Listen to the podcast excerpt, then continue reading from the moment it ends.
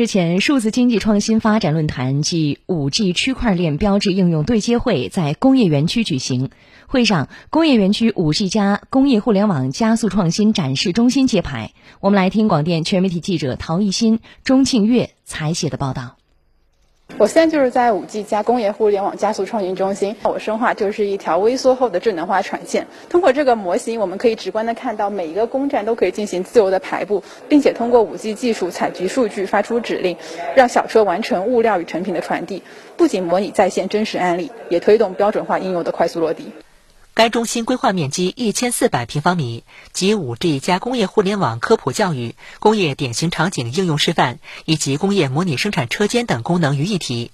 未来可以在这里开展产品技术展示、测试、验证等活动，全面赋能制造业发展。对接会上，工业园区被授予省五 G 加工业互联网融合应用先导区。现场还对工业园区获得省重点工业互联网平台、省工业互联网标杆工厂、二零二一年苏州市质改数转技术服务输出标杆企业、苏州市智能制造优秀服务商的企业进行了授牌。目前工信部推的二十个场景，在友达苏州厂区，我们已经逐渐开始做实践，把我们的五 G 信号用在